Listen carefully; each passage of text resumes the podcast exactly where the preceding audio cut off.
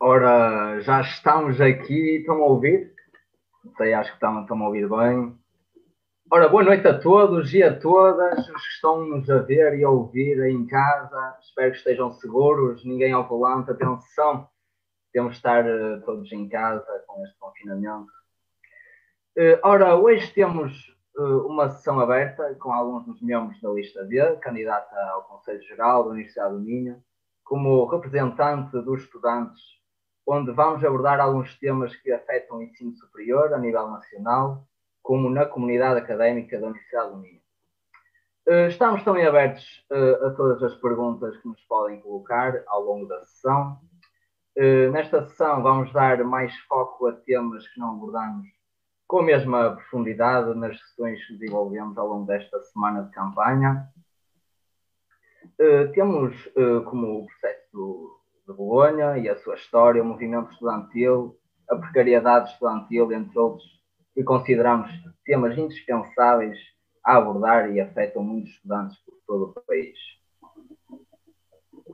Hum, portanto, com a nossa candidatura, queremos afirmar a importância da educação para a emancipação individual e coletiva dos jovens e da sociedade em geral, em que o ensino superior tem um papel fundamental para o desenvolvimento do conhecimento científico e tecnológico que se refletem na prosperidade e evolução do país. Posto isto, analisando a realidade do ensino superior, não é? Eh, nomeadamente da instituição a que pertencemos, eh, constatamos inúmeras restrições e bloqueios que põem em causa o seu propósito e funcionamento. Uh, refiro, por exemplo, à propina ou à redução de bolsas de estudo ou apoios indiretos relativos uh, ao alojamento, cultura, desporto, entre outros, a necessidade de obras nas diversas instalações da universidade, a falta de equipamentos e materiais que afetam vários cursos, um, entre muitos outros que abordamos no nosso manifesto e são, infelizmente, a realidade que os estudantes enfrentam uh, no dia a dia. Assim, para não me alongar mais, não é? Confirmamos uh, aqui um ensino superior público, gratuito, democrático e de qualidade que todos defendemos nesta lista e que tem de abranger todos os estudantes. Agora, passo a palavra aqui ao Gonçalo Silva, que nos vai falar sobre o processo de Bolonha e a nossa posição sobre esse assunto.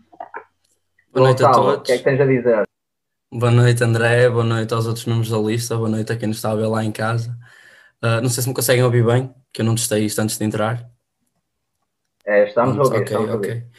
Uh, sim, vim, vim dar um bocado a posição aqui da, da lista um, acerca do processo de Bolonha. O processo de Bolonha uh, foi um, uh, um processo uh, iniciado dentro da União Europeia e numa série de países membros, cerca de 50, um, que se juntaram e pretenderam unificar, de certa forma, o sistema de ensino, nomeadamente o ensino superior, nas, nas mais diversas universidades, desde aqui até até à Rússia, foi mais ou menos esse o, um, o local geográfico, e o processo de Bolonha, que se começou a materializar em 2016, já é muito antigo, mas que mesmo assim muitos do, do, do, da, das questões de que nós vemos hoje, um, que nos acontecem no ensino superior e na Universidade do Minho, vieram um bocado e são, são fruto disso que foi o processo de Bolonha.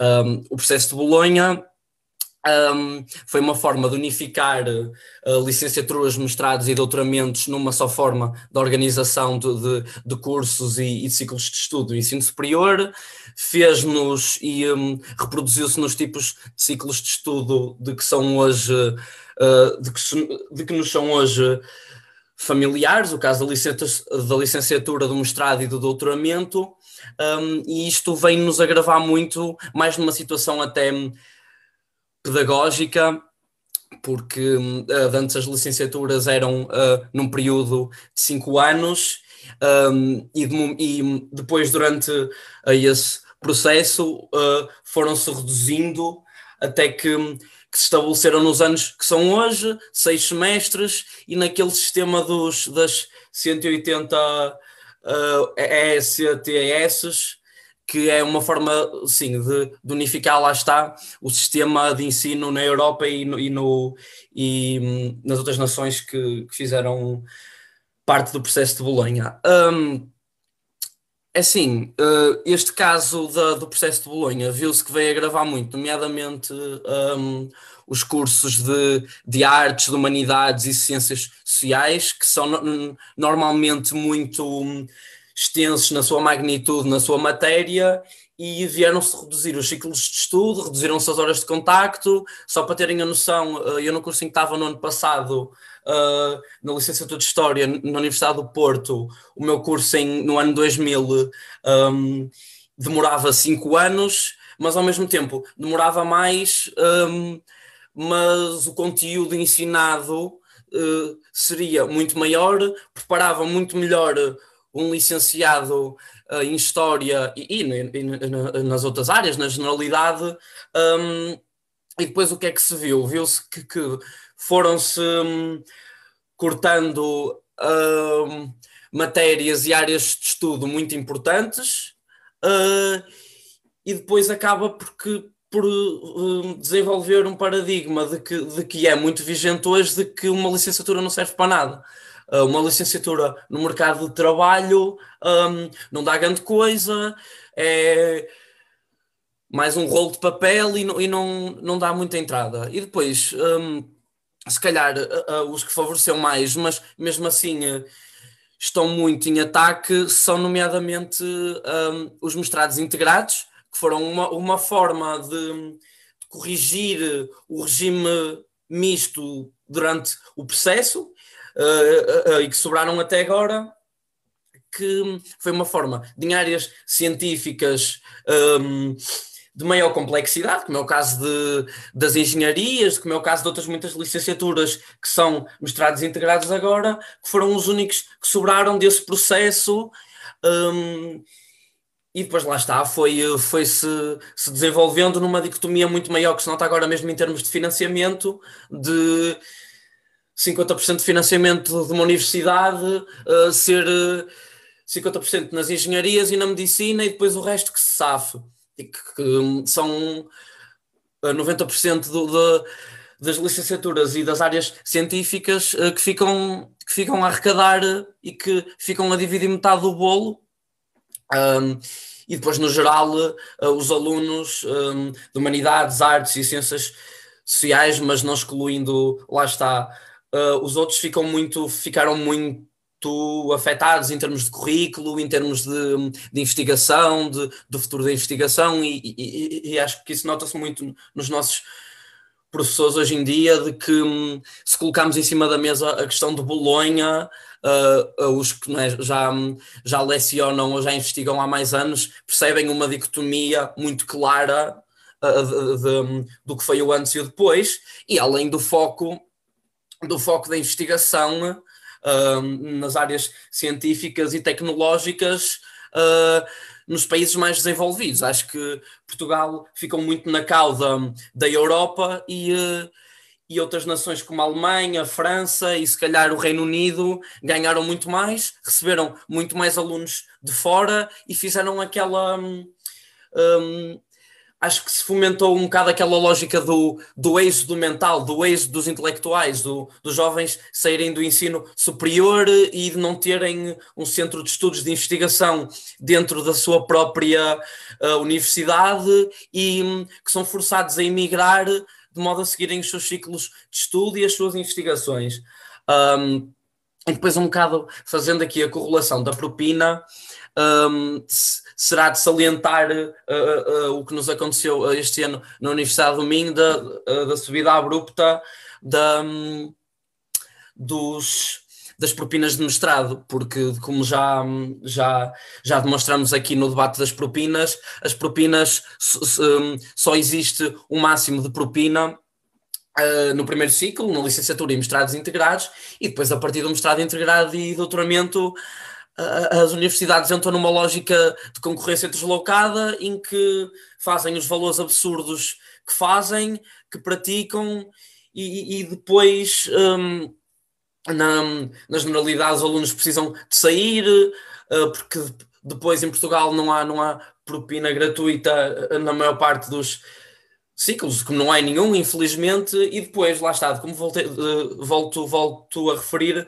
a questão de, de Inglaterra, da Alemanha e França serem muito mais beneficiados, porque porque têm uh, regimes de propinas muito mais baixos, têm muitos casos gratuitos, um sistema de investigação e de, e de tecnologia muito mais avançado do que nós, e depois recebem os nossos alunos que saem aqui das licenciaturas e que, um, hum, que, seguem, o seu, que seguem o seu futuro profissional, como assim deveria ser, mas que um, deixam de ter a oportunidade de conseguir estudar um, nos países menos, menos desenvolvidos. E acho que disse tudo. Não sei se há alguma questão, se, se falha de, de, de relembrar alguma coisa.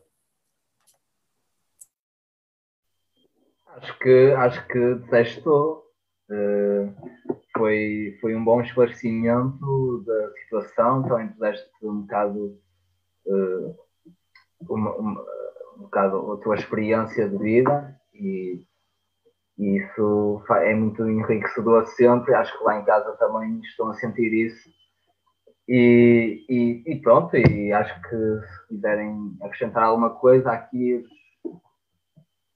os restantes membros, se não, passo a palavra aqui ao. Deixa-me dar mais uma nota que eu me esqueci Ora, de dizer. Dá, dá, dá. Pronto, uh, e um bocado nesta ótica, mais na parte das avaliações, agora uh, uh, existe muito foco e um ênfase na, na avaliação final, na, num exame de 100%. E isto antes de Bolonha não existia. Por ser um ciclo de estudos mais extenso, as matérias programáticas eram, muito, eram mais liquidadas, mais dispersas, digamos assim, e, um, e uh, existia uma maior, um maior número de horas de contacto, um, maior na mesma individualidade de estudo do aluno, Uh, e não é o que se nota muito nos dias de hoje de que, de que há uh, unidades curriculares agora de licenciatura de mestrado, seja o que for, de que um único exame final vale 100% da nota final. Uh, e, um, uh, e, um único, e um único exame, como nós já vimos e muitas vezes, não é, não é das melhores formas de se fazer a avaliação, e ainda por cima, num estudo que se quer mais aprofundado, que se quer mais dinâmico, que se quer mais analítico, e não aquela ideia de. De recitar a Bíblia, de ir para lá uh, despachar matéria, isso veio muito de Bolonha e acho que, que, que se reflete depois em última análise na participação nos alunos nas áreas científicas, no desinteresse, na alienação de, de do, do, do, aluno uh, e do que reproduz das suas investigações, dos seus artigos, e acho que pronto, é, é essa uma correlação que nós na nossa lista fazemos. Obrigado. Ora, exatamente, exatamente. Fica aqui um momento de reflexão para todos ficarem um bocado a pensar, eh, enquanto o Helder nos vai falar um pouco sobre o movimento estudantil, não é verdade, Helder? É verdade, aí, então. é verdade, sim senhor. Um, antes de mais, eh, boa noite a todos. Boa noite, Matilde. Boa noite, Gabriela. Boa noite, André. Boa noite, Alexandre. Boa noite, Gonçalo. E boa noite a todos os que nos estão a ver e os que nos estão a ouvir. Meu nome é Helder Matos, sou estudante de Ciência Política. Um, em primeiro lugar, quero afirmar que a Lista B é um projeto que se orgulha de ser a institucionalização da luta organizada e é através da luta organizada que vamos promover a erradicação das injustiças dentro da Universidade do Minho. Um, quero também referir que esta série de debates e conversas tem como objetivo aprofundar temáticas silenciadas ou negligenciadas tanto pela tutela atual como pelos atuais representantes dos estudantes nos órgãos da universidade. Um, pá, queremos ser a mudança, começando pelo fim da propina para todos os estudantes, todos, todos os graus de ensino, estudantes nacionais, estudantes internacionais, não existe justificação para haver propina, independentemente eh, do local de origem do estudante, não existe nenhuma justificação que, que, justifique essa diferença. Queremos uma universidade mais justa e inclusiva e um ensino público gratuito, democrático e de qualidade, tal como está inscrito na Constituição da República Portuguesa. Uh, somos efetivamente uma mudança do rumo na Universidade do Minho, uh, não só da Universidade do Minho, mas do ensino superior, Uh, e sim, somos só estudantes normais, mas temos um objetivo justo e muita força de vontade para lutar por uma, por uma causa justa. Fazendo uma nota introdutória ao tema em questão, o movimento estudantil, uh, sinto que vale a pena referir certos momentos históricos que marcam não só a história do nosso país, mas também a ação da juventude estudantil numa série de manifestações, reivindicações, greves e ações de luta que fazem parte também da história dos movimentos estudantis no nosso país. Um, vou fazer uma nota de que no dia 14 uh, vamos ter um debate sobre democracia e ensino superior, no qual vamos ter uma convidada especial uh, que vem em representação da União de Resistentes Antifascistas, uh, a URAP, uh, que é uma senhora com 85 anos que esteve presa durante o Estado Novo uh, e que lutou contra o fascismo. Um, e vamos, vamos expor a história de vida dela, vamos, vamos buscar uma heroína antifascista.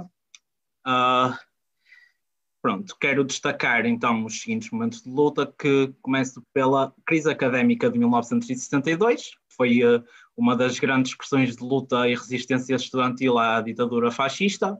Uh, foi a primeira das grandes lutas dos estudantes que ocorreram na Europa na década de 70, uh, contando sempre, na década de 60, uh, contando sempre com o contributo dos estudantes organizados. Esta luta foi uma consequência do contexto repressivo presente na sociedade portuguesa na época, e é também a consequência de um amadurecimento do pensamento e da, da, da, ação vanguardista dos estudantes dentro das universidades na época nas universidades e nas escolas, um, apesar de serem violentamente reprimidos. Um, o papel dos estudantes de, de, lá está na sua capacidade organizativa, no desejo de se estabelecer uma conexão prática entre as reivindicações estudantis e a aspiração libertadora contra a repressão do povo, do povo português na época, uh, volto a repetir, um povo profundamente oprimido por uma ditadura, um, não havia liberdade de expressão, não havia liberdade uh, associativa, uh, não havia liberdade dentro das universidades. Um, Acredita-se que a causa da crise académica de 62 tenha sido a proibição do Dia Nacional do Estudante uh, e da luta a si associada. Os estudantes tentaram celebrar esse dia e o que receberam foi cargas policiais e prisões. Um, destaque também os célebres lemas da altura, a unidade de hoje pela união da manhã e ofenderam-te, enluta-te. Lá está, na luta organizada. Na condução de todo o processo, num grande clima de insubordinação, uh, foi fundamental a realização de uma reunião interassociações com uh, os representantes de, das várias associações estudantes e associações académicas um, das, das principais universidades portuguesas na altura. Uh, do lado dos estudantes tiveram também largas camadas da sociedade, que estavam naturalmente contra o regime, uh, assim como alguns professores que também se solidarizaram com a luta. Parece que a história se repete. Uh, pronto, portanto, relativamente à crise académica de 1969, um, a crise estudantil de Coimbra no ano em 1969 foi uma das mais fortes e prolongadas lutas estudantis ocorridas durante o fascismo também, à semelhança da 62. Um, a de 62 foi a primeira, a de 69 já aconteceu depois de algumas revoltas estudantis também uh, na Europa. Um, surgiu aos olhos da opinião pública, e ainda hoje é assim, como um importante combate político dos estudantes contra a ditadura. Ou seja, dos estudantes e, consequentemente, uh, do povo português. É? Uma luta pela reconquista da, da, sua, da sua associação, pela liberdade associativa, pela representação estudantil nos órgãos universitários, pela reforma democrática do ensino e por uma universidade livre e democrática, não é? Tendo por base objetivos concretos e com novas motivações surgidas no processo da luta, recorrendo a formas criativas e originais de organização, uh, os estudantes de Coimbra, na altura, souberam manter e reforçar a sua unidade mesmo nas fases mais críticas, com estudantes presos, estudantes a serem mandados para uh, o Tarrafal, aconteceu alguns casos assim, um, simplesmente por quererem liberdade dentro das, das universidades. Uh, a crise académica de Coimbra é um daqueles acontecimentos históricos que não podemos deixar cair no esquecimento. Num tempo em que na Europa cresciam forças de extrema-direita, em Portugal não faltava quem tentasse silenciar ou branquear os crimes da ditadura, a opressão da ditadura aos portugueses. Relembrar que foi durante 48 anos, foi quase meio século de, de, de, de repressão. Uh, e é preciso lembrar que sim, que o fascismo existiu em Portugal, profundamente obscurantista, extremamente explorador e repressivo, um, intolerância e a brutal repressão que se abateram sobre os estudantes de Coimbra com a PIDE, a GNR e a Polícia de Choque puseram a nu uh, a real natureza uh, daquele sistema de opressão, um, em que era benéfico impedir os estudantes de se organizarem, não é? Em nome de interesses uh, superiores. superiores.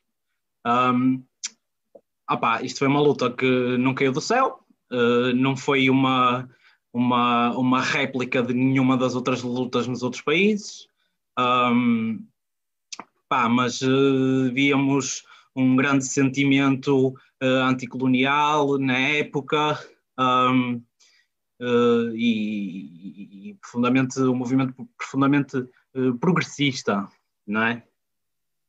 Como, como tem na imagem, um, diz, diz aqui já em 69 a universidade é velha e uh, parece que, que não mudou assim tanto. Uh, o 25 de Abril aconteceu, a queda da ditadura do Estado Novo aconteceu, uh, daí veio o fim da censura, o fim da repressão, a conquista da liberdade de expressão, a conquista da liberdade associativa, um, a criação e a aprovação da Constituição da República Portuguesa, em 76, uh, eh, onde estão consagrados direitos, liberdades e garantias, uh, nomeadamente as grandes conquistas relativas ao direito, uh, do direito à educação. Portanto, eu vou passar a citar os seguintes artigos. o artigo 74 da Constituição da República Portuguesa sobre o ensino, diz que todos têm direito ao ensino, com garantia do direito à igualdade de oportunidades e acesso e êxito escolar. Ora, a nossa análise é que com a existência das propinas, eh, isto não está a ser cumprido um, e temos de caminhar para que, de facto, todos tenham direito ao ensino, com a garantia do direito à igualdade de oportunidades e de acesso e êxito uh, escolar. Uh, pronto, e termino assim uh, a minha intervenção. Portanto, passo a palavra ao André. Ora, uh, sempre importante recordar, Helder, esses tempos obscuros que não podemos esquecer, é fundamental não cairmos no mesmo erro e, e lutar e resistir, apesar deste tempo democrático, também tem de estar uh, no nosso cotidiano, porque senão voltamos uh, a retroceder vários direitos por outras vias que não queremos. Uh, mas foi bastante elucidativo sobre o, o, o, tema. Relembro que podem ir fazendo as vossas questões que no final serão respondidas. Uh, entretanto, passo a palavra à Gabriela, que nos traz eh, um tema que infelizmente afeta cada vez mais os estudantes. Não é verdade? Obrigada, André. É, boa noite a todos. Bom, sim, a, a, precariedade estudantil é um tema que afeta cada vez mais os estudantes. A precarização no trabalho na Universidade do Minho é um dos problemas que a lista B identifica e que pretende combater quando eleita, eleita para o Conselho Geral no âmbito do Conselho Geral. Uh, no nosso manifesto, a gente destaca três pontos né, de, dessa agenda que, vai, que a gente pretende focar as nossas ações para combate da, da precarização no trabalho. O primeiro ponto diz respeito à questão da política de contratação da Universidade do Minho. Então, a, a universidade ela opta cada vez mais por fazer o, o contrato né, dos trabalhadores da universidade pelo Código de Trabalho e não pela, e não pela Lei Geral do Trabalho da, com funções públicas. Isso é um processo de precarização. Uh, a outra questão que a gente identifica diz respeito aos estudantes, desculpa, aos investigadores bolseiros. Os investigadores bolseiros, eles produzem ciência, eles trabalham para a universidade, em nome da universidade, né? só que eles não têm nenhum vínculo de trabalho com a universidade. O que a nossa pauta é reconhecer esses investigadores enquanto trabalhadores, enquanto empregados da universidade, e, e, eles terem um vínculo de trabalho com a universidade, um contrato de trabalho. Além de tudo, é importante hum, atualizar o valor que eles recebem. Né? Atualmente, eles recebem uma bolsa que tem um valor congelado desde 2002. Um, depois, por último, não menos importante, o, é a questão do trabalhador estudante da SASUM. Um, bom, esses trabalhadores, acho que todo, todo mundo deve saber, vira e mexe a gente recebe o e-mail institucional, né, com a oferta desse trabalho. Uh, são três horas por dia, são três euros por hora e no máximo 20 horas por semana, né, que um, um trabalhador estudante da SASUM pode trabalhar. Uh, então, é recorrente, é muito difícil que o, que o estudante acabe trabalhando as 20 horas, é muito comum, a maior parte desses estudantes, eles recebem menos que 200 euros por mês trabalhando pra, para a universidade, né? Eu acho que é interessante pontuar que, então, enquanto estudante SASUM, uh, o, o, trabalhador estudante SASUM recebe 3 euros por, por hora de trabalho, um trabalhador que recebe um salário mínimo, né, 665 euros aqui em Portugal, uh, a hora de trabalho dele custa 4 euros e 15 cêntimos. Então, ao, ao trabalhador estudante, ele recebe menos do que um salário mínimo uh, para trabalhar, né, para executar funções para a universidade. Isso sem qualquer direito, né? não existe nenhum vínculo de trabalho entre o trabalhador estudante com a universidade. Antes, o trabalhador estudante ainda recebia um, um subsídio de alimentação, né? se não me engano, eram as fichas da cantina, e hoje em dia ele já não recebe, a universidade cortou esse direito, essa, esse subsídio. O que a gente pede é que esse subsídio seja uh, readotado e que o valor seja também, o valor do trabalho também seja atualizado. Uh, e, uh, acho que também é importante fazer outra, outra observação a respeito disso, que é a ideia do que, que é o precário, né? O que, que é um, uma relação de trabalho precária? Se a gente for reduzir o conceito no mínimo dele, é a ideia de que o, o, o valor que você recebe, que o trabalhador recebe, né? o dinheiro, o salário, por ter trabalhado, por ter executado um tempo de trabalho, é insuficiente para repor as condições de vida dele, né? Para repor a sua, para fazer a sua reprodução social para que se no dia seguinte ele tenha condições de trabalhar novamente com a mesma força e vender aquela mesma condição que ele teve de trabalho. Então, o precário, quando está no limite, você só consegue reproduzir a si mesmo ou sequer consegue reproduzir a si mesmo. Né? E, e, o, que, que, o que, que significa o salário mínimo, geralmente, né? quando os países adotam um salário mínimo? É que o Estado consiga manter esse valor. Né? Olha só, isso é o mínimo possível para o trabalhador não qualificado se reproduzir, né, no dia seguinte estar lá com aquela mesma força de trabalho que ele teve no dia anterior, né, de quando ele começou a trabalhar. Então, o que a universidade faz quando ela contrata um trabalhador por 3 euros a hora? Né? Ela está falando que você pode não se recuperar da mesma forma. Aliás, você não pode, você não precisa nem crescer mais. Você paga menos para você não conseguir se reproduzir da mesma forma que você tinha, para você não conseguir repor as mesmas capacidades que você tinha no dia anterior. Hum. Então, isso é grave, né? É uma questão muito grave. E, além de tudo, acho que tem a, a última coisa que eu quero pontuar sobre essa questão, principalmente do trabalhador estudante, é, é que a, é a exploração, né? O que, que significa isso também, em questão de exploração? A universidade, ela explora duplamente esse, esse estudante, porque ela, ela explora na relação de propina, né? O estudante, para estudar, ele tem que pagar propina, e ela, ela explora na relação laboral. Então, ela adquire receita com o, com o, com o trabalhador e, além de tudo, ela poupa a despesa, porque ela paga pouco, né? Ela paga menos do que ela pagaria em relações de trabalho honestas, né? Não promíscuas. Se, né? Então, ela tem uma, uma, uma despesa menor com o pagamento de pessoal. Então, ela tem uma forma de angariar receita e reduzir a despesa em cima das costas do trabalhador estudante. E é isso. E está dito. Ora, e dito muito bem, exatamente, eh, porque eh, quando se diz a melhor instituição, a melhor academia do país, não é? Eh, e, e trata assim os estudantes com meros trocos e, e relações de trabalho que não, não estão assentes para a realidade do mundo do trabalho, longe disso, até é um bocado a ilusão de ah, 3 euros à hora uh, e já é bom, e, e é nisto que tens de te habituar para o resto da tua vida, e não pode ser, não.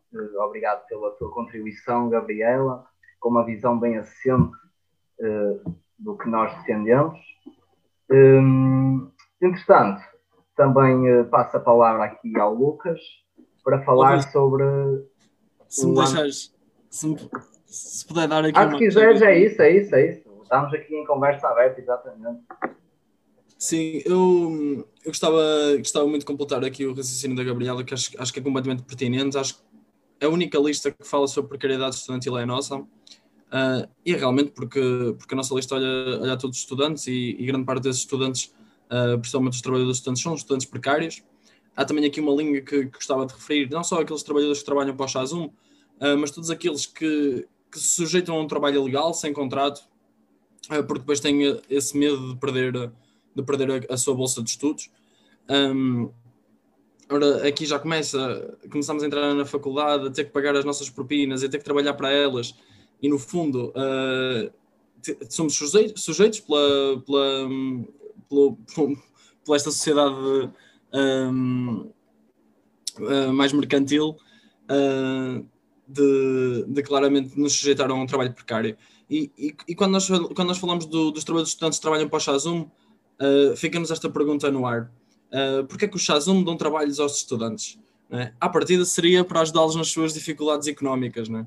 Então é perguntar ao Chazum e perguntar à reitoria, claramente desvia o financiamento uh, para os serviços académicos, uh, para a Seguridade Social, um, qual é a necessidade, uh, qual é a necessidade de, de, um estudante hoje? É pagar a sua, a sua propina, logicamente, é pagar o seu alojamento, é pagar a sua alimentação, onde o subsídio da alimentação também foi cortado a estes estudantes uh, que trabalhavam no Chazum e agora continuam a trabalhar e este subsídio de alimentação lhes foi cortado.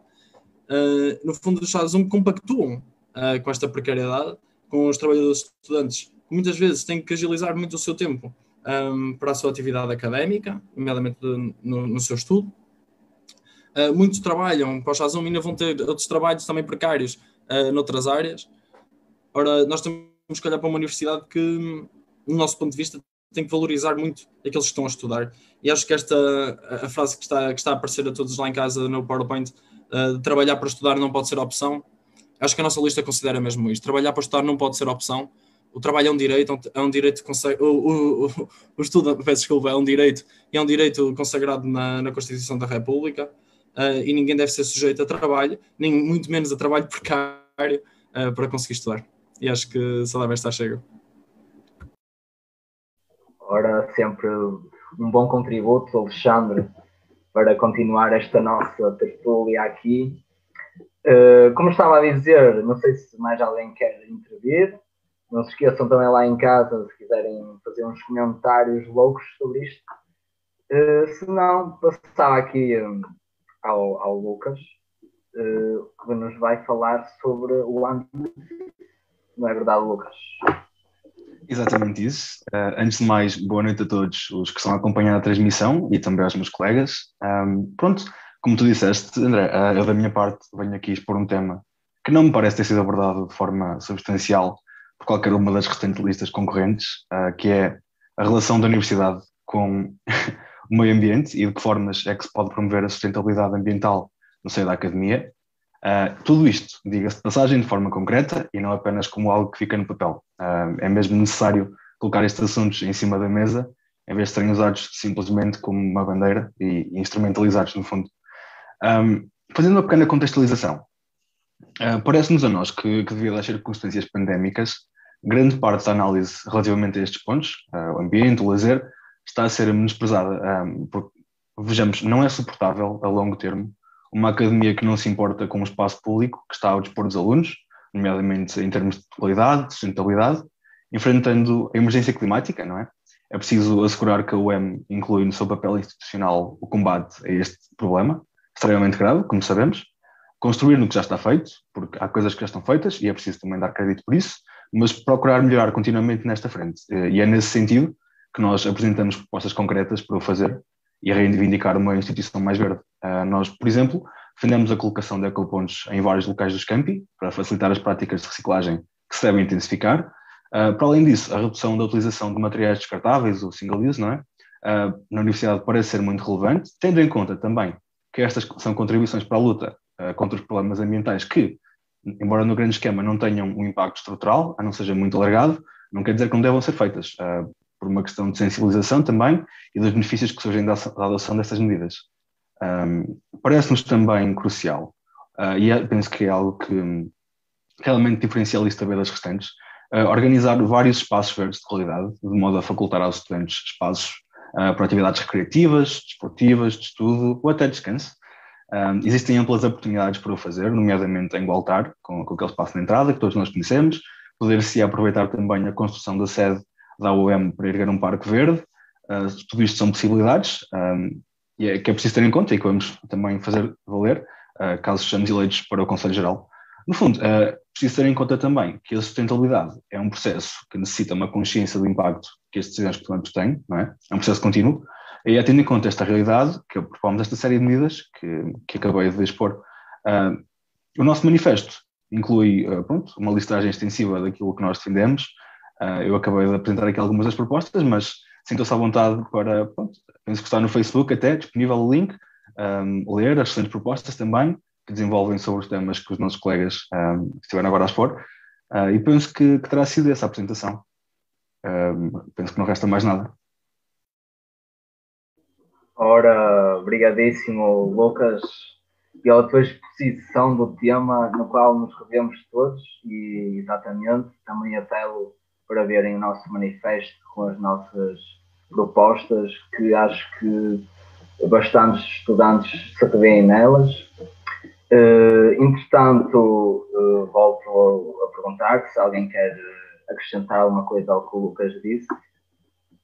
Uh, se não, uh, continuaremos com a nossa caríssima Matilde, que nos vai falar sobre segurança, logística, modalidade uh, vários temas aqui que envolvem o campi da Universidade do Minho.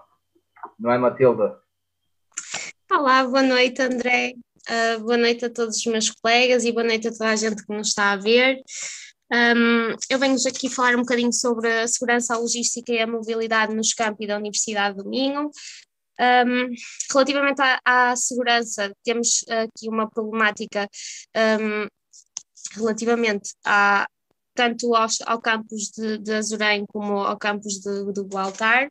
Uh, sabemos uh, e compreendemos perfeitamente que a segurança uh, dentro dos campi é fundamental para a promoção do bem-estar e do conforto dos alunos e já nos chegaram várias queixas de que em algumas zonas da universidade, nomeadamente no, no campus de Azurém, a falta de iluminação já propiciou a ocorrência, a ocorrência de assaltos. Um, por isso, nós, lista B, enquanto lista B, aliás, uh, procuramos um, trabalhar com os órgãos da universidade para o aumento ilumina da iluminação nos, nos campi, uh, de modo a promover entre a comunidade académica um maior sentimento de segurança e bem-estar.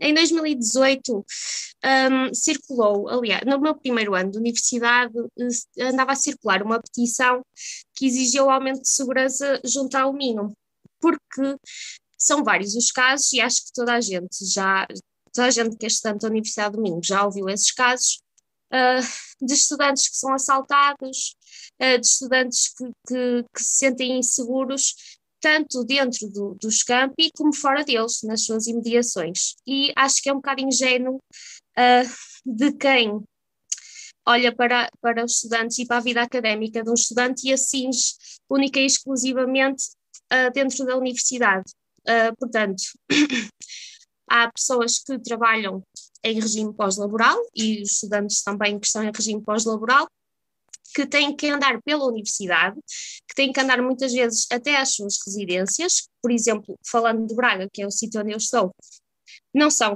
não são muito perto da, do, do campus, uh, e portanto nós pretendemos que estes alunos se sintam seguros, tanto de dia como de noite, e é por isso que nós consideramos que esta é uma problemática que nós que, que necessita muito da, da nossa atenção e que nós pretendemos levar e trabalhá-la. Também consideramos uh, preponderante o desenvolvimento e a promoção de espaços e zonas verdes dentro dos campos, uh, vai um bocadinho de encontro ao que o Lucas estava a dizer, porque estas, estas zonas verdes, tanto para lazer como prática de desporto, como de estudo, o, o que os estudantes quiserem, promove um ambiente mais propício para, para os estudantes a realizarem, para se sentirem realmente uh, melhor dentro do campus, dos campos, aliás. Também conseguimos perceber que ao longo da. Uh, isto era um, um, uma, um assunto que antes da pandemia já era problemático, mas durante a pandemia tivemos estudantes que não usufruíram uma única vez dos parques de estacionamento, mas que tiveram que o pagar na sua íntegra. Eh, e também conseguimos perceber que os parques de estacionamento não têm o número de, de, de espaços eh, disponíveis para todos os alunos. Por fim, é importante eh, falar também um bocadinho sobre a mobilidade entre campi. Sabemos uh, todos aqui que a mobilidade entre campi é uma questão muito urgente e a melhorar, já que os transportes são um serviço essencial para a movimentação dos alunos e dos docentes.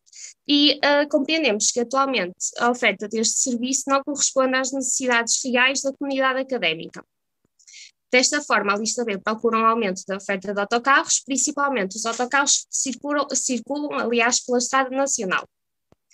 Uh, tem, uh, queremos sublinhar que uh, sabemos que não é o papel da AUM, da Associação Académica, uh, dar oferta destas viagens entre campos.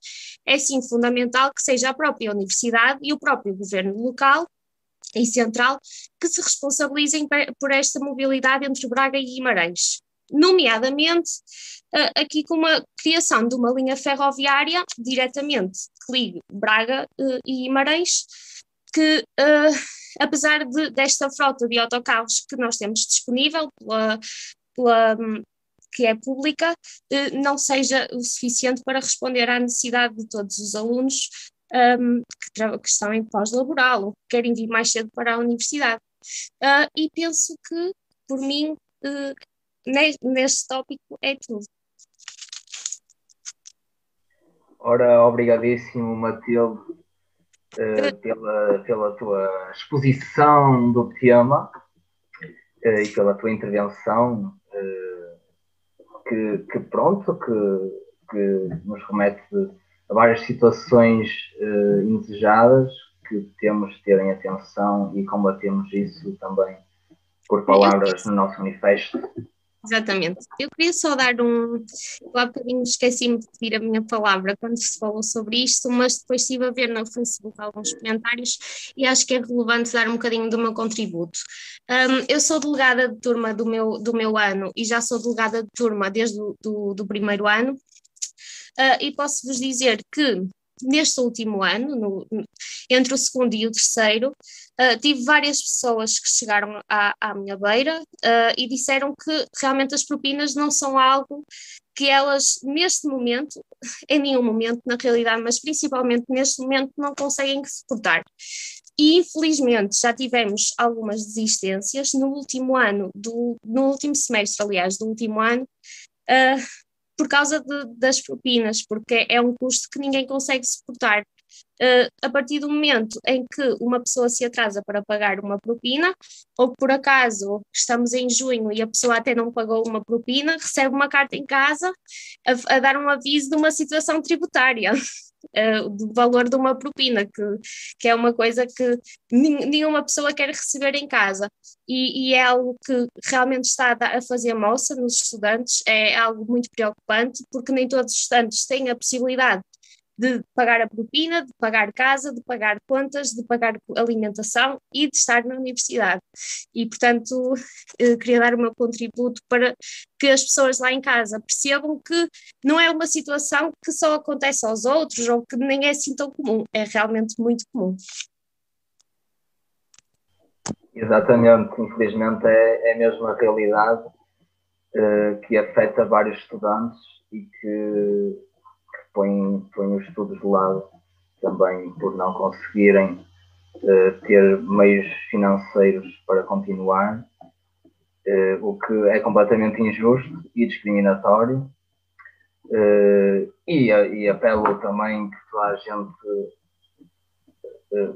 espalhe aqui o contributo da Matilde, porque é realmente muito importante. entretanto, assim para rematar temos aqui uma intervenção deliciante uh, do nosso cabeça de lista, Alexandre, que vai dar aqui o pontapé final nesta sessão. Uh, e continuem a comentar que está aqui uma discussão muito viva uh, e maravilhosa que estamos aqui a enriquecer toda a gente. mas, entretanto, passo aqui então a palavra ao Alexandre. Força.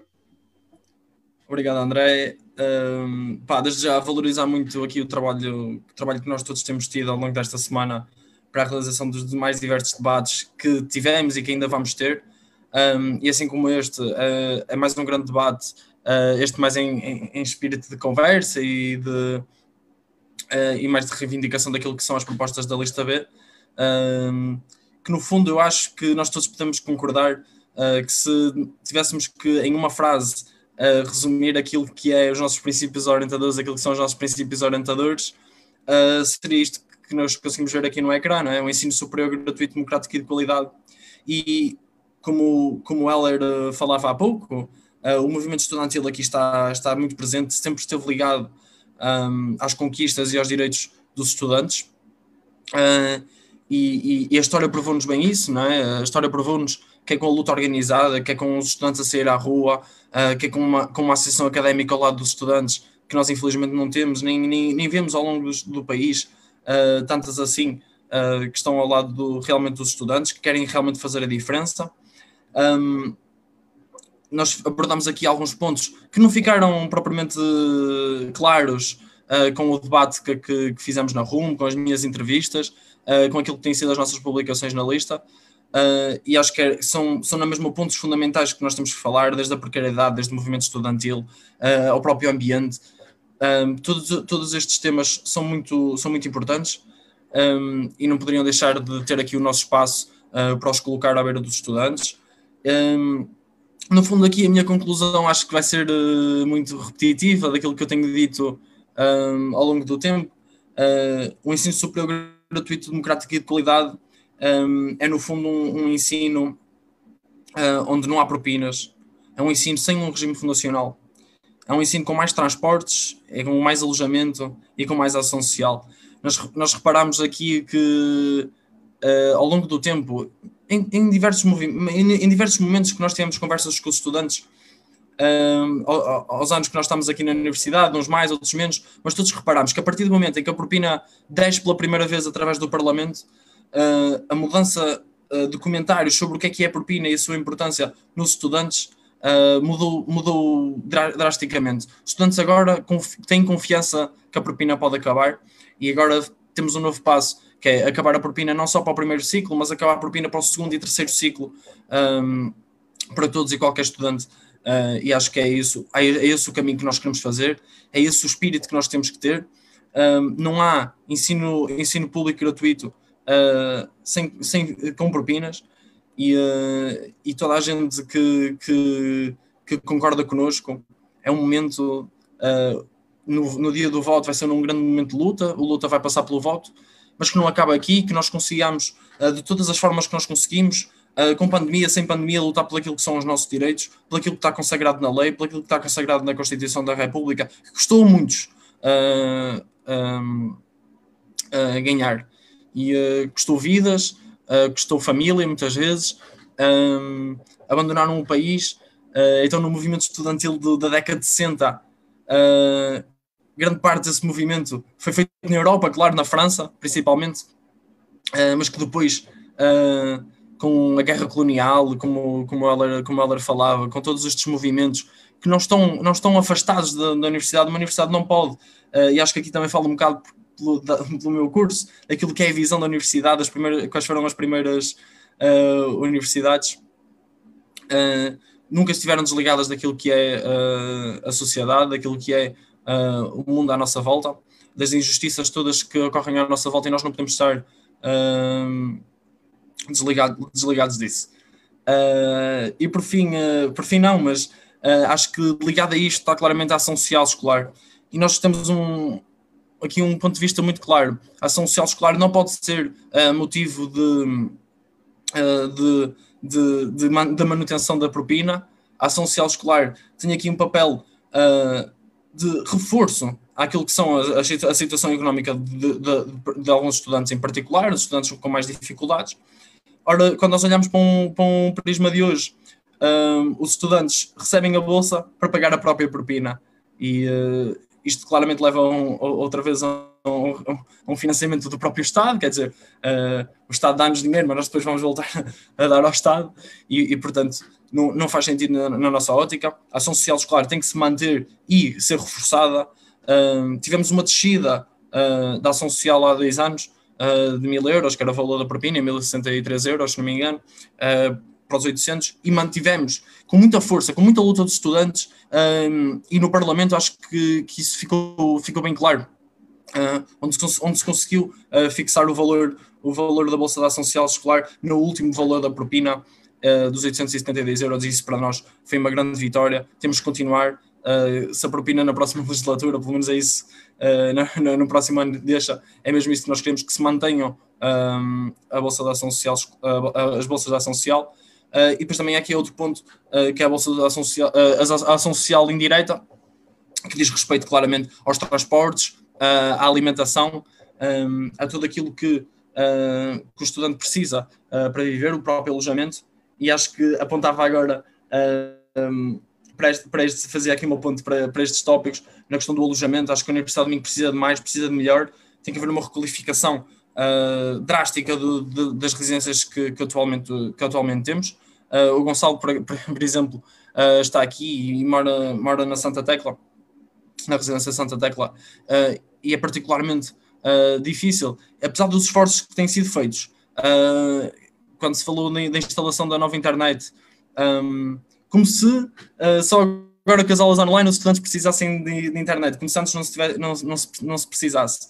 Uh, isto foi conseguido por, por, uma razão concreta, não é? Porque os estudantes juntos uh, exigiram, um, exigiram à, à tutela que a internet fosse forçada e os estudantes conseguiram. Eu acredito muito que se a comissão de residentes, uh, se enfim, se toda, toda a gente que está nas, nas residências um, conseguir uh, ter esta perspectiva de que podem melhorar os seus quartos, podem uh, pedir renovados os seus frigoríficos, as suas cozinhas, eu acho que eles conseguem, acho que é esse o caminho que se tem que ter uh, relativamente ao alojamento. E depois outro ponto que é a construção de novas residências, a falta de camas na Universidade de Minho é clara, um, seja em Braga, seja em Guimarães, essas residências têm, têm que ser o mais rápido possível. No Conselho Geral nós podemos fazer pressão para isso, é para isso que nós queremos ser eleitos, uh, para pressionar esta reitoria que não tem olhado para, para, para os estudantes, e, uh, e é nesse sentido que nós queremos olhar para isto, que é a questão do alojamento. Uh, e falaria muito rápido da questão da alimentação. Um, hoje, qualquer estudante que vá uh, almoçar e jantar na cantina todos os dias, estudantes internacionais, por exemplo, mas estudantes deslocados das suas cidades, o dinheiro ao final do mês é, é bastante apertado para aquilo que é uma cantina pública, é? de, uma, de uma instituição uh, pública, enfim, já, já passaremos para essa parte é preciso a redução do preço da senha. Essa, essa senha foi congelada, o preço dessa senha foi congelado e acho que é, é de valorizar muito isto. Também foi com a luta dos estudantes da Universidade do Minho. uh, e acho que agora temos outro patamar que é descer essa, o, o valor da senha uh, e também aqui a criar uh, passos sociais para, para os alunos que têm mais dificuldade. na questão do transporte, acho que a Matilde já foi muito clara sobre isto, não pode ser a Associação Académica a financiar os próprios transportes entre campi, tem, que ser, tem, que ser, tem que partir parte da universidade, ou parte até das câmaras municipais, de Braga e de Guimarães, ou até mesmo do Estado Central, com a construção de uma ativação da, da ferrovia Braga-Guimarães, uh, que acho que seria útil não só para os estudantes, mas para, para as duas cidades uh, no seu dinamismo social e económico. Um, pá, e acho que passaríamos aqui para um, para um ponto que nos diz particularmente, nos diz, nós temos um particular interesse uh, neste sentido, que é, o, que é o regime fundacional, onde mais nenhuma outra lista defende o seu fim, apesar de que os cabeças de listas dessas listas estão aqui há, há, há talvez há sete anos, muitos deles, uh, e não conseguem perceber, não conseguem avaliar neste momento aquilo que foi uh, o, o, regime fundacional. Uh, ora, nós sabemos bem que normalmente estes representantes andam sempre desatentos àquilo que se passa na universidade. Nós aqui, não, eu, estou na universidade há, há três anos, há, há, pessoas na lista aqui com, com, com menos, mas percebem bem o caráter do regime fundacional, compreendemos o caráter do regime fundacional, uh, o regime fundacional, neste momento, é claramente um, um, sinal de desresponsabilização do Estado. O Estado deixa de investir 50% da, do, do, financiamento da universidade. Ora, claramente que isto tem interesses por trás, tem interesse também das multinacionais que entram para investir na Universidade do Minho e, e, e, que, e que, a partir daí, uh, alteram os planos de estudo, juntamente com o processo de Bolonha, que também já foi aqui falado e muito bem pelo Gonçalo. Ora, uh, nós não, não podemos viver numa não podemos estudar numa, numa universidade uh, que se declara pública, uh, onde há claramente interesses privados uh, a tentar manipular aquilo que é o nosso ensino, o nosso conhecimento, a nossa investigação científica. E um, acho que terminaria assim. Terminaria, antes de, antes de passarmos às perguntas um, de toda a gente que nos está a ver, com uma palavra de, de união, no fundo, que só com ela é que só com essa união é que nós vamos lá, é que vamos à luta, é que vamos consagrar os nossos direitos uh, e não importa uh, depois das eleições nós somos da lista A, da lista B, da lista C, o que nós mais queremos e acho que isto, acho que nós todos temos essa, é, é, essa, essa vontade, a nossa vontade era que todas as listas defendessem o mesmo que nós. Não temos problemas em dizer que aquela lista é justa um, ah, num tópico ou no outro. Uh, o problema é que elas não são justas e, e, e, acho que nós aqui temos um papel, nós e toda a gente que nos está a ver, toda a gente que nos apoia, tem aqui um papel que vai ser preponderante na, no dia 17. Falar com os nossos amigos, uh, falar com toda a gente uh, que, que não, está, não conhece o Conselho Geral, que não conhece a nossa lista e que tem aqui um papel dinamizador. De, nós não podemos fazer tudo sozinhos, as ideias existem, mas elas têm que passar para toda a gente. tivemos muito alcance com as nossas redes sociais, em, em, em, pleno confinamento é muito difícil fazer uma campanha. Acho que a fizemos da melhor forma. Uh, ainda vão haver muito mais debates, tanto internacionais, racismo e xenofobia e ensino superior e democracia, uh, e uh, com os estudantes bolseiros, neste caso a Associação de Bolseiros Investigadores, a ABIC. Um, e portanto, nós fizemos uma campanha fenomenal, que só, só com vocês, só, só com toda a gente que nos apoia, é que nós vamos conseguir levar esta campanha a toda a gente. Um, por isso também aqui uma palavra de agradecimento a toda a gente que tem feito isso, uh, a, todos, a toda a gente que participou nesta lista, seja como, como amigo da lista, seja como membro da lista, uh, como apoiante da lista, que nós temos muitos, temos recebido centenas de, me, de, de mensagens uh, a dar-nos a dar esse, a dar esse, esse contributo e a agradecer-nos muito. Já o tínhamos feito na, com, quando concorremos para a Associação Académica, hoje é mais um, hoje, hoje esta semana é mais um, é mais um momento de luta e no fundo que a luta não pare. Uh, e acho que uh, terminaria assim, André, para passarmos às perguntas. Uh, academia, vamos à luta. Ora, com certeza, eu nem vou dizer mais nada para não estragar, isto foi, foi fenomenal. Eu não sei, estou aqui com uma lágrima já. Alexandre, meu Deus, não posso fazer estas coisas. Hum, e portanto, então podemos passar uh, aos comentários. Uh, não sei se alguém uh, quer ler. Deixa-me deixa interromper-te, André. Um, Ora, exatamente. Deixa-me deixa fazer aqui um bocadinho o teu papel neste comentário. Um, esta questão é da Flávia Pereira, uh, que diz: Gostava de fazer notar que há relativamente poucos dias um aluno viu-se forçado a terminar o seu caminho na Universidade do Minho, pois possuía propinas em atraso. Propinas estas que o aluno alega ter pago dentro do tempo depois de as ter renegociado. A Universidade acusou o aluno de não as ter pago e ameaçou avançar com diversos processos legais para que ele procedesse ao segundo pagamento. As propinas continuam a ser um entrave para os estudantes, eh, não só os que vão futuramente entrar, mas também para aqueles que já se encontram dentro do ensino superior.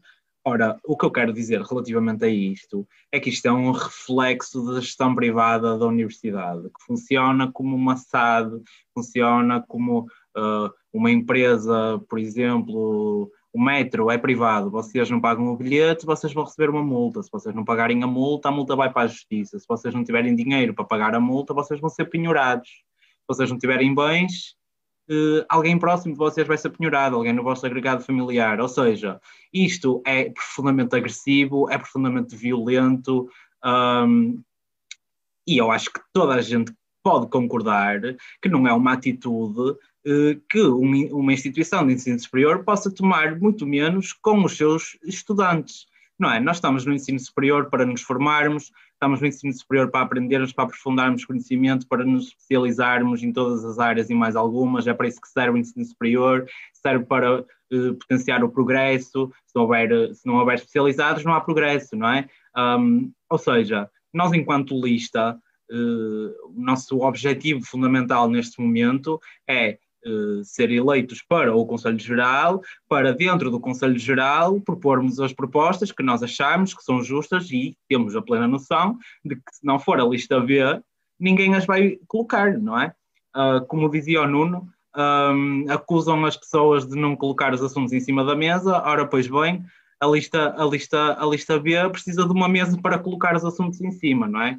Uh, pá, nós temos plena noção que vamos propor a fim da propina, que vai ser rejeitado, mas aí os estudantes vão saber, pelo menos os estudantes que votam em nós vão saber que tens alguém eh, que está ativamente dentro dos processos legais, dentro da instituição, utilizar os mecanismos democráticos estatutários da instituição, um, a, a, lutar ativamente pela mudança. É isso que significa a luta organizada.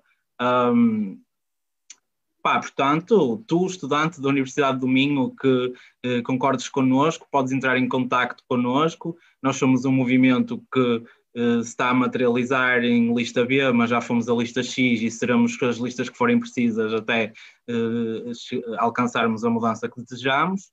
Uh, e também quero salientar de que a nossa geração uh, é a geração do futuro, não é? Estamos agora no ensino superior, vamos ser os trabalhadores da manhã, vamos ser os profissionais da manhã, vamos ser os especialistas da manhã, vamos ser os agentes da mudança do amanhã, portanto, se nós queremos um futuro melhor, a mudança tem de começar agora. Como o Alexandre disse numa das entrevistas, a nossa luta não é para amanhã, não é para, não é para daqui a dois dias mas os estudantes das próximas gerações vão nos agradecer por nós termos começado a mudança uh, agora, porque quanto mais tarde, pior. Se ninguém a faz, nós fazemos. Portanto, um, queremos, uh, pretendemos consciencializar os estudantes nesse assunto. E há, de facto, uma lista, que há, de facto, um conjunto de pessoas, um conjunto de estudantes iguais a vocês, uh, estudantes que não querem ser eleitos pelo cargo, que não querem ser eleitos pelo currículo, que não querem ser eleitos por aquilo que podem ganhar, a não ser a única coisa que nós pretendemos ganhar, neste caso, é o bem comum. É, uh, uh, estamos um, não, não quero dizer sacrificar, mas estamos a trabalhar para a melhoria do bem comum de, de, de, da comunidade estudantil, para o bem coletivo da comunidade estudantil, até porque acreditamos que, um, que nós, nós próprios, enquanto indivíduos, não somos livres. Uh, se o nosso vizinho também não é livre, ou seja, se o nosso colega não for livre, se o nosso colega estiver a ser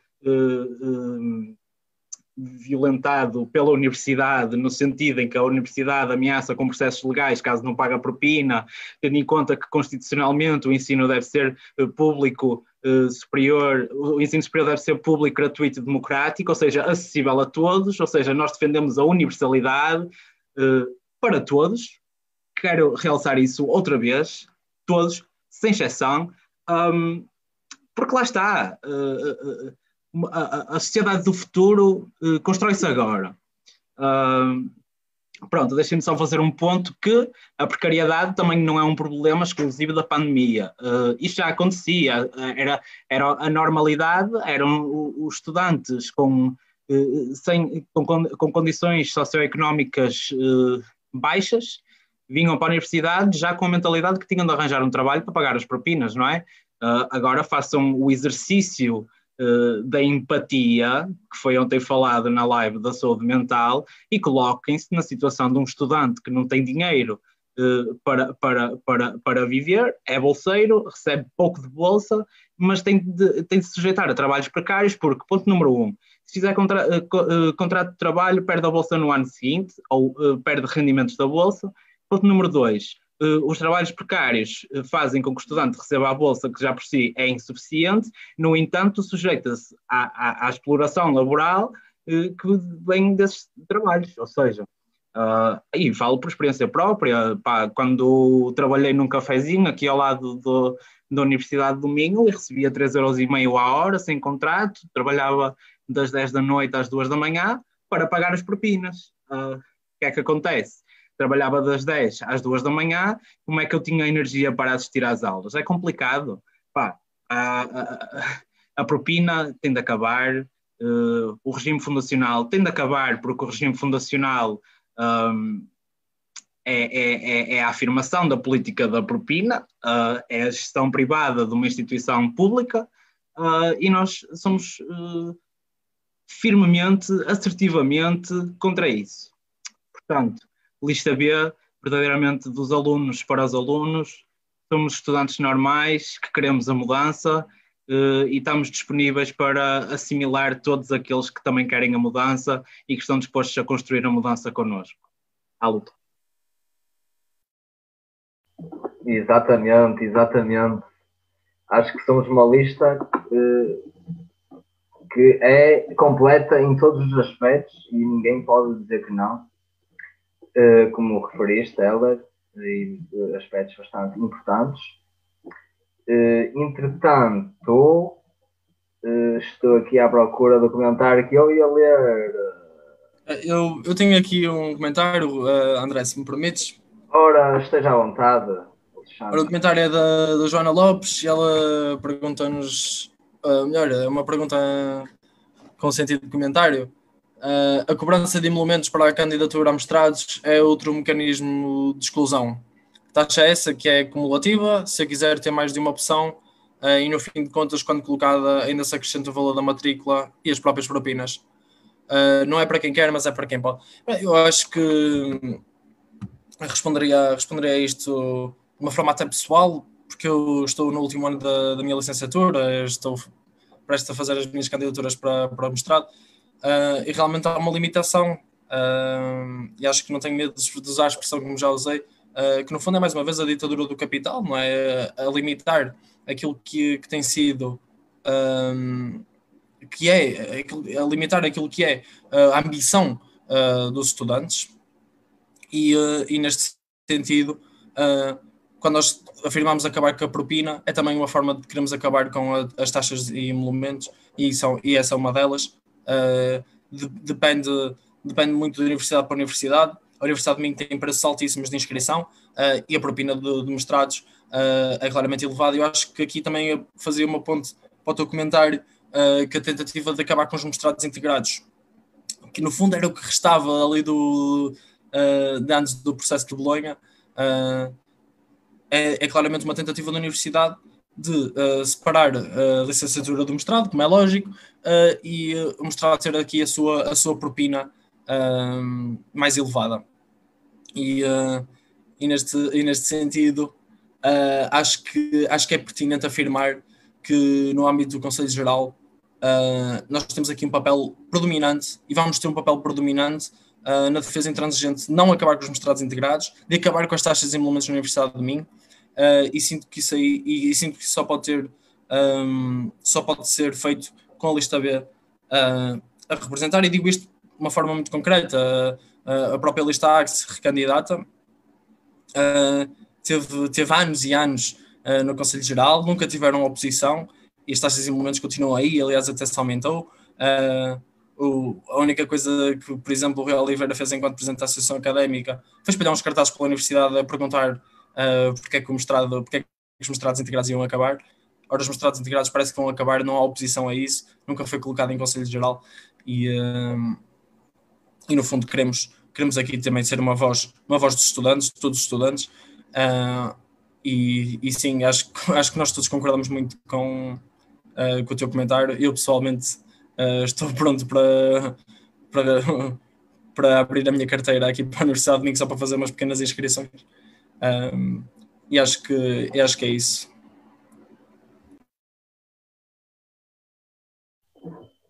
Ora, assim, então, uh, acho que uh, falámos um pouco sobre tudo e acho que então podemos concluir a nossa sessão de hoje.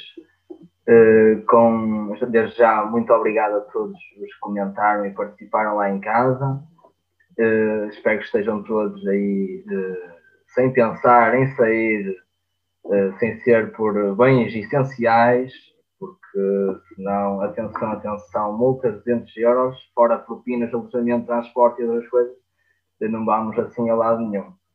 Portanto, a única saída que vos aconselho é para a luta dos estudantes, que é connosco, e acho que vocês sabem muito bem disso e se revêem nisso. Portanto, eh, obrigado a todos e vamos continuar com mais sessões durante a próxima semana. E estejam bem e seguros e com um bom resto de noite. Bebam um chazinho, também é importante. E obrigado a todos pela vossa participação.